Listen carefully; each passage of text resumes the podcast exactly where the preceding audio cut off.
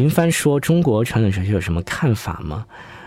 因为我倒是觉得吧，就中国哲学，它更多的可能是一种你更多的是一种悟的感觉，就是你要去悟，就是它不是那种非常严密的逻辑论证或怎么样，或者是那个层不像西方哲学这这个层面，中国哲学可能是你要去体会，就是对，就是修养修身养性，就是你要去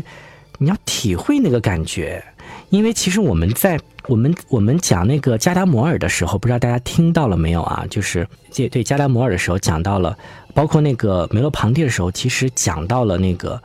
身体呃，就是知觉呀什么的，身心合一啊什么的，它其实跟中国哲学这块有一些。相相通的地方，包括那个胡塞尔现象学这块儿，其实是有一些相通的。大家感兴趣的话，可以去听一听。就是更多的是一种悟，包括你梅洛庞蒂这块说身体这块，其实也是需要去悟的。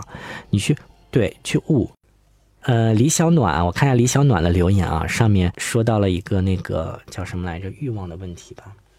违背道德的欲望就是不该有的欲望吧？这个。你因为你刚才说到了这个人该不该有不该有的欲望，当然违背道德的欲望，我认我个人认为当然是不能有的，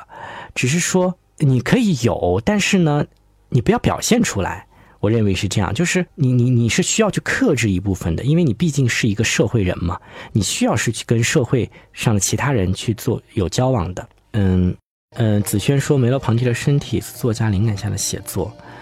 嗯，对，他就梅洛庞蒂的身体呢，就是说他其实是回到一种境遇嘛，就是回到一种就是主客交融在一起的那种那种环境里面，就是他不是说那种实实在在的一个实体，而是说你要去感受，你体悟，就是你只要体悟到，你才能够能够能够